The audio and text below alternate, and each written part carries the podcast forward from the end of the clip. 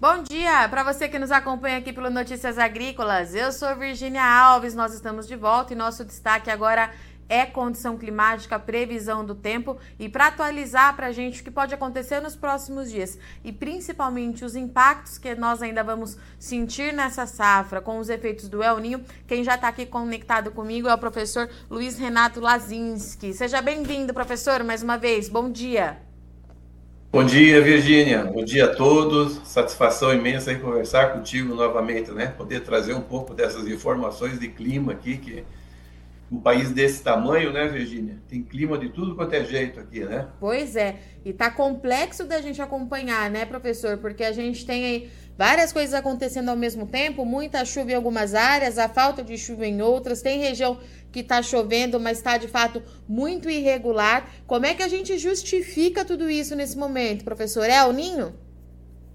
É, exatamente, Virginia. Nós temos aí sobre a influência desse fenômeno climático El Ninho, né? Claro que não é só o El Ninho que influencia o nosso clima, nós temos outros fatores, mas o El Ninho Laninha são esses fatores que eu acho que a maioria do, dos agricultores, a maioria do pessoal conhece, né? São, são fenômenos que ocorrem sobre o Oceano Pacífico, né, Virgínia? Então, o pessoal diz, poxa vida, mas ocorre lá no Pacífico, eu tenho um oceano aqui na minha porta, que é o Atlântico. Mas se você pegar o mapa mundi, você vai reparar que o Oceano Pacífico é o maior oceano do mundo, não é? Então, qualquer alteração que você tenha na temperatura superficial no Pacífico, ali próximo à zona equatorial, você acaba mudando essas correntes de vento, acaba mudando uma série de, de fatores aí, né? E que acaba influenciando no clima é, em várias partes do mundo, inclusive aqui no Brasil, né? Então, esses fenômenos El Niño, Laninha, eles têm um impacto aí bastante significativo no clima. E isso que nós estamos observando aí por exemplo, é, a diminuição das chuvas ali no norte do Brasil, acho que o pessoal tem acompanhado, os rios estão muito baixos, né? Ah, o excesso de chuva aqui no centro-sul do Brasil, Santa Catarina, Rio Grande do Sul, aqui no Paraná também, não é? E a chuva bastante irregular que nós temos observado ali no maior parte da região centro-oeste, norte da região sudeste e também ali a região do Mato Piba, né? A gente tem observado aí uma irregularidade muito grande na chuva, até nessas áreas mais centrais do Brasil. A chuva chegou cedo esse ano, mas os veranicos têm acentuado. Então, tem áreas que chove demais, áreas que chove de menos. E, como a gente fala, né, o Brasil, o tamanho do, do, da nossa área, né, é um país muito grande, então você tem vários climas, vários tipos de, de, de tempo aí influenciando de maneiras diferentes, Virginia. Professor, vamos começar então. É, eu quero muito que o senhor explique para a gente o que vai acontecer daqui para frente, mas vamos trazer mais próximo aqui para os próximos dias, né? Vamos falar, na verdade, dos próximos dias primeiro.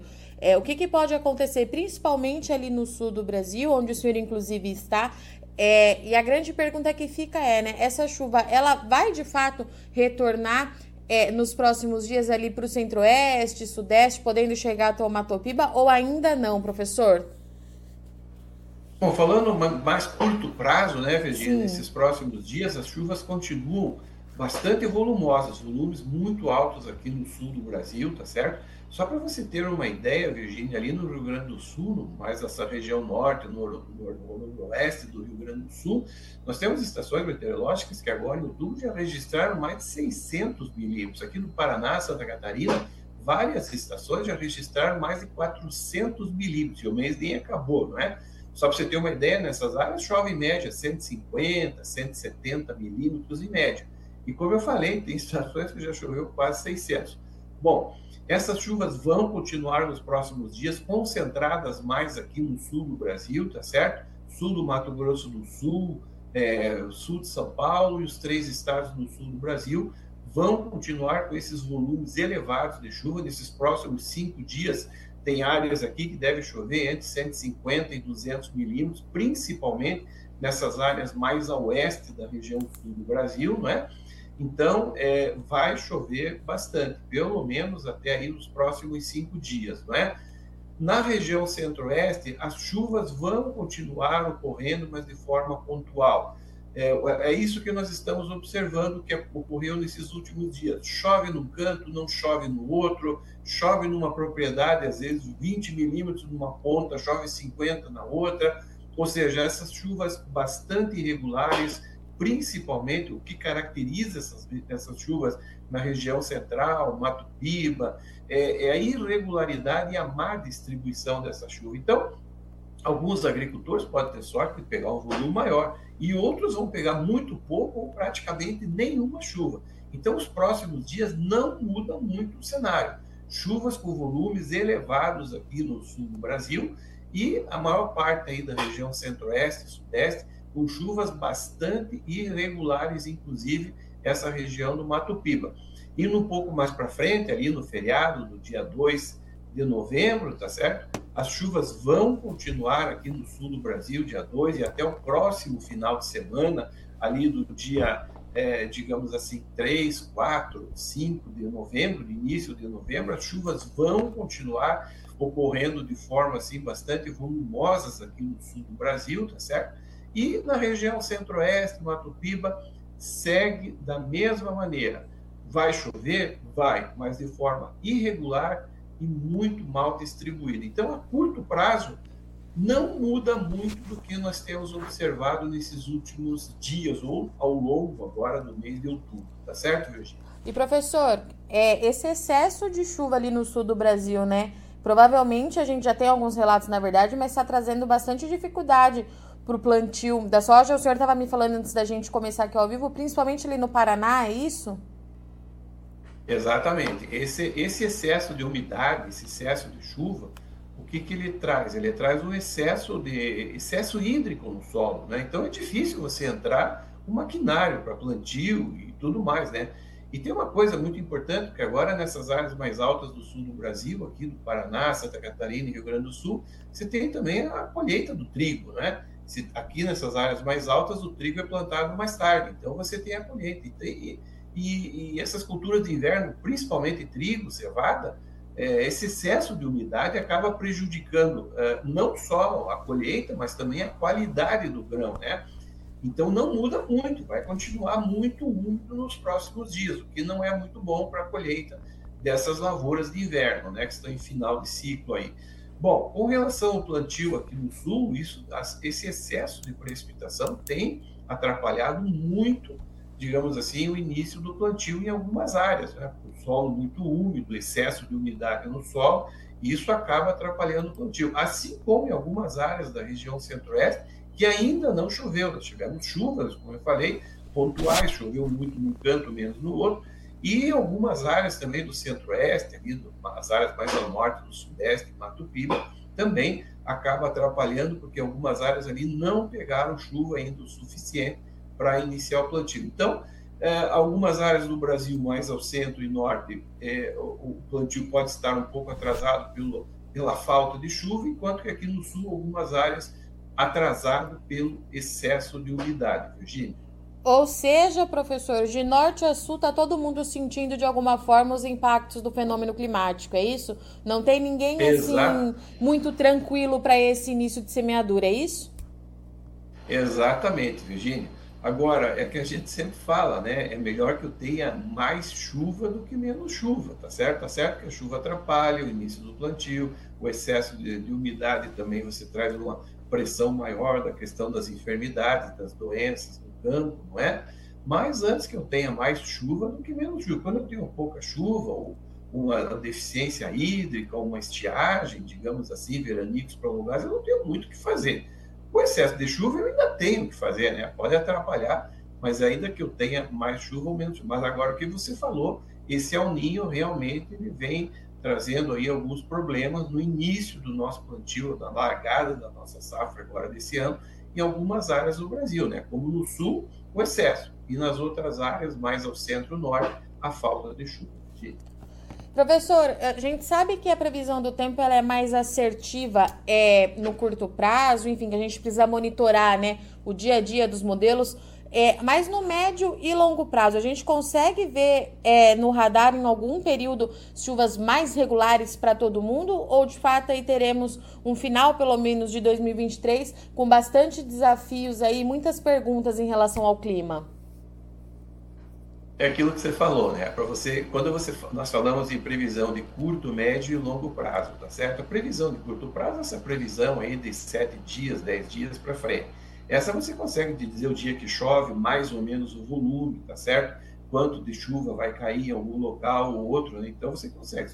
Eu posso dizer para você que aqui no sul do Brasil, Santa Catarina e Paraná, no dia 2 do feriado de novembro, vai chover, tá certo? Então, essa previsão eu consigo te dizer uh, o dia que chove. Agora, quando eu passo para médio e longo prazo, aí dois, três, quatro meses, ou seja, uma previsão para até o final da nossa safra de verão, aí eu não consigo te dizer o dia que vai chover. Tá. Se, por exemplo, no dia 10 de dezembro vai chover uh, lá em Cuiabá, ou você vai fazer calor, você vai fazer. Eu não consigo dizer, tá certo? Agora, a longo prazo, ela diz o seguinte: na média, uh, o centro-sul do Brasil vai chover acima do normal, nós vamos ter chuvas em excesso. Enquanto que na região central e norte do Brasil, eu devo ter chuvas abaixo da média, chuvas irregulares, chuvas mal distribuídas, tá certo? E isso significa o que nessas áreas? Que nós teremos veranicos. Veranicos, como eu falei, todo ano você tem. Tem anos que dura 10 dias, 15 dias, esses veranicos, né? Período aí sem precipitação. Tem anos que dura 20 dias, e tem anos de El Ninho, que nessas áreas mais do centro-norte, deve durar mais do que isso. Né? Então, esses veranicos é que realmente devem trazer algum problema aí, uma preocupação um pouco maior para essas lavouras, como eu disse, das áreas mais central e norte do Brasil. Então, esta previsão de longo prazo, eu, por exemplo, não consigo te dizer o dia que começa um veranico, quanto tempo ele vai durar, tá certo? É, quando ele começa, quando ele termina. Não mas as condições meteorológicas, as condições climáticas e atmosféricas são favoráveis à ocorrência desses fenômenos. Tomara que não ocorra, e tomara que se ocorrer, não ocorra com períodos muito longos, mas as condições meteorológicas, as condições atmosféricas são favoráveis à ocorrência desses fenômenos. Então, esta é a previsão de longo prazo. A gente consegue ter uma ideia do que vai encontrar pela frente. Tá. Então, eu não consigo te dizer o dia que chove, que não chove, ou quanto tempo vai durar um veranico. Não, mas as condições são bastante favoráveis para que isso ocorra. Por exemplo, o ano de El Ninho, aqui no centro-sul do Brasil, a chance de você ter uma geada no cedo, temperatura, agora falando, o que, que preocupa mais aqui no centro-sul? É um frio muito no cedo ou muito no tarde. Quando eu tenho uma geada em junho, julho, isso é normal, é agosto, tá? Agora, quando eu tenho uma geada muito no cedo ou tenho uma geada lá em setembro, isso atrapalha. Então, é, um ano de El Niño, qual é a chance de eu ter uma geada cedo aqui no centro-sul do Brasil? É muito pequena, muito pequena. Agora, se fosse laninha, a chance seria grande. Não é que vai acontecer, mas as condições meteorológicas e atmosféricas são favoráveis à entrada dessas massas de ar aí um pouco mais fortes, né? Então, a previsão de longo prazo, ela, mais ou menos, ela te dá uma ideia do que você vai ter. Se o verão vai ser mais úmido, mais seco, se você vai ter temperaturas mais altas ou temperaturas mais baixas, tá certo, Virginia? E diante de todo esse cenário, professor, qual que é assim a melhor orientação que a gente pode deixar é, para esses produtores, né? Lá no sul, para o pessoal que vai sentir, vai continuar sentindo o excesso de água, e do centro-norte ali é, para cima, todo mundo que vai continuar convivendo com essa irregularidade de uma safra de muita incerteza. Tá. Então veja bem, Virginia, primeira coisa, é, como você falou no prognóstico, na previsão de mais médio e longo prazo, né? Este é um El Ninho de intensidade moderada, moderada até um pouco forte. Algumas áreas ali nós estamos com temperaturas de 3 a 4 graus acima da média no Oceano Pacífico, tá? Isso é muita coisa. Um oceano daquele tamanho, se imagine uma massa de água, é, quando você olha ali no Oceano Pacífico, é uma massa de água maior do que toda a América do Sul, aquecida de 2 a 3 graus acima da média. Então, tem muita água sendo evaporada ali no Oceano Pacífico, né? Então, o que, que acontece? Esse El Ninho, ele vai continuar influenciando o nosso clima, pelo menos até meados do próximo ano. Ele ainda está, ele deve atingir o máximo agora, dezembro, janeiro deste ano, e a partir daí, do início do próximo ano, ele vai diminuindo a sua intensidade e deve desaparecer ali em meados do ano que vem. Então, veja bem, Virginia, toda a nossa safra de verão e provavelmente toda a safrinha de milho nossa, a maior parte da nossa safrinha de milho de 2024 vai estar sendo influenciada por esse fenômeno El Ninho. Claro que quando vier a safrinha, a intensidade desse El Ninho deve ser menor, mas ainda vai estar influenciando o nosso clima. Em cima disso, você me pergunta o que, que o agricultor pode fazer. Isso. É muito difícil você dizer. Isso seria, teria que conversar com o agrônomo, teria que conversar com o técnico agrícola, com o responsável, tá certo? Mas para que, que serve essa informação? É justamente para isso, você fazer um planejamento, tá certo? Aqui no sul do Brasil, a hora que você plantar, que você conseguir plantar, você vai ter chuva suficiente. Qual é o problema que você pode ter aqui? Como eu falei, pressão maior, doenças, por exemplo, nesses últimos anos mais secos aqui no sul, você teve uma pressão menor, principalmente ferrugem na soja, aquela coisa toda. Esse ano, provavelmente, você deve ter mais enfermidades, mais doenças, não é? Quando você passa para a região central do Brasil, norte, Mato Piba, ali seria interessante você fazer um escalonamento de plantio, porque eu disse, a chance de você pegar um veranico nessas áreas é muito grande. Então você faz o escalonamento, tenta plantar em períodos, dois ou três períodos diferentes, para que se você pegar um veranico, você uma parte você pega e as outras você consegue se salvar, né? Então são técnicas que existem hoje. Hoje você tem vários é, melhoramentos genéticos de, de várias que você tem, melhor, é, é, como é que se diz, manejo de solos, de pragas e tudo isso evoluiu muito hoje, né, com a nossa agricultura, tá certo? Então você tem várias maneiras de você, não vou dizer assim, é, o clima não afetar, mas você minimizar estes efeitos do clima nas suas lavouras. Então, para isso que serve essa informação. Você tem uma ideia do que vai acontecer pela frente, você faz um planejamento para você tentar minimizar esses efeitos do clima no desenvolvimento da, da tua lavoura. Né? Então, aqui no sul, o jeito que você plantar, a variedade mais precoce, mais tardia, ela vai produzir bem, porque você vai ter água suficiente. Agora, se você passar para a região central norte do Brasil, seria interessante você ver variedades diferentes aí, né? Pouco mais resistentes aí à, à falta de umidade no solo, fazer um escalonamento de plantio para tentar escapar um talhão, outro, um veranico um pouco mais intenso, tá certo, Virginia? Muito bom. Professor, eu agradeço muito a sua disponibilidade de vir aqui conversar é, com a gente hoje. Já deixo o convite aberto para o senhor voltar aqui no mês que vem para a gente atualizar as condições é, do El e para a gente continuar acompanhando de perto aí como é que essas condições climáticas estão afetando aí a nossa safra, que de fato está só começando. Obrigada, viu, professor? Um bom final de semana. Obrigado, Virginia. Eu que agradeço bastante e espero aí que tenhamos uma safra cheia em boa parte do Brasil. Obrigado a todos. Portanto, então, estivemos aqui hoje com o professor Lazins, que trouxe um panorama geral de tudo o que está acontecendo por conta do El Ninho, muita chuva no sul do Brasil, irregularidade muito acentuada ali no centro-oeste, e fato é que de norte a sul está todo mundo sentindo os impactos para o início da safra, para o início da semeadura. O professor trouxe para a gente que esses efeitos do El Ninho eles vão continuar, pelo menos aí até o início do ano que vem, o que traz muita preocupação. Excesso de chuva pode favorecer ali é, incidência de doenças no sul do Brasil e no caso ali do centro-oeste e Matopiba no sudeste, o problema ele pode ser ainda mais grave, já que com o excesso de chuva a gente consegue contornar a situação de alguma forma, mas com a falta dela, de fato, é um cenário muito mais complexo para esse produtor, tá certo? As, irregularidades, então, devem continuar nos próximos dias, durante aí o final de semana. O sul do Brasil pode ter chuva de até 200 milímetros, principalmente ali na faixa oeste da região sul, muita chuva e centro-norte é, centro-oeste, sudeste e Matopiba vai continuar com irregularidade, temperatura elevada, é, trazendo muitos desafios para o produtor dar sequência nos trabalhos no campo, tá certo? Eu agradeço muito o dia e companhia, mas não sai daí que já já a gente está de volta.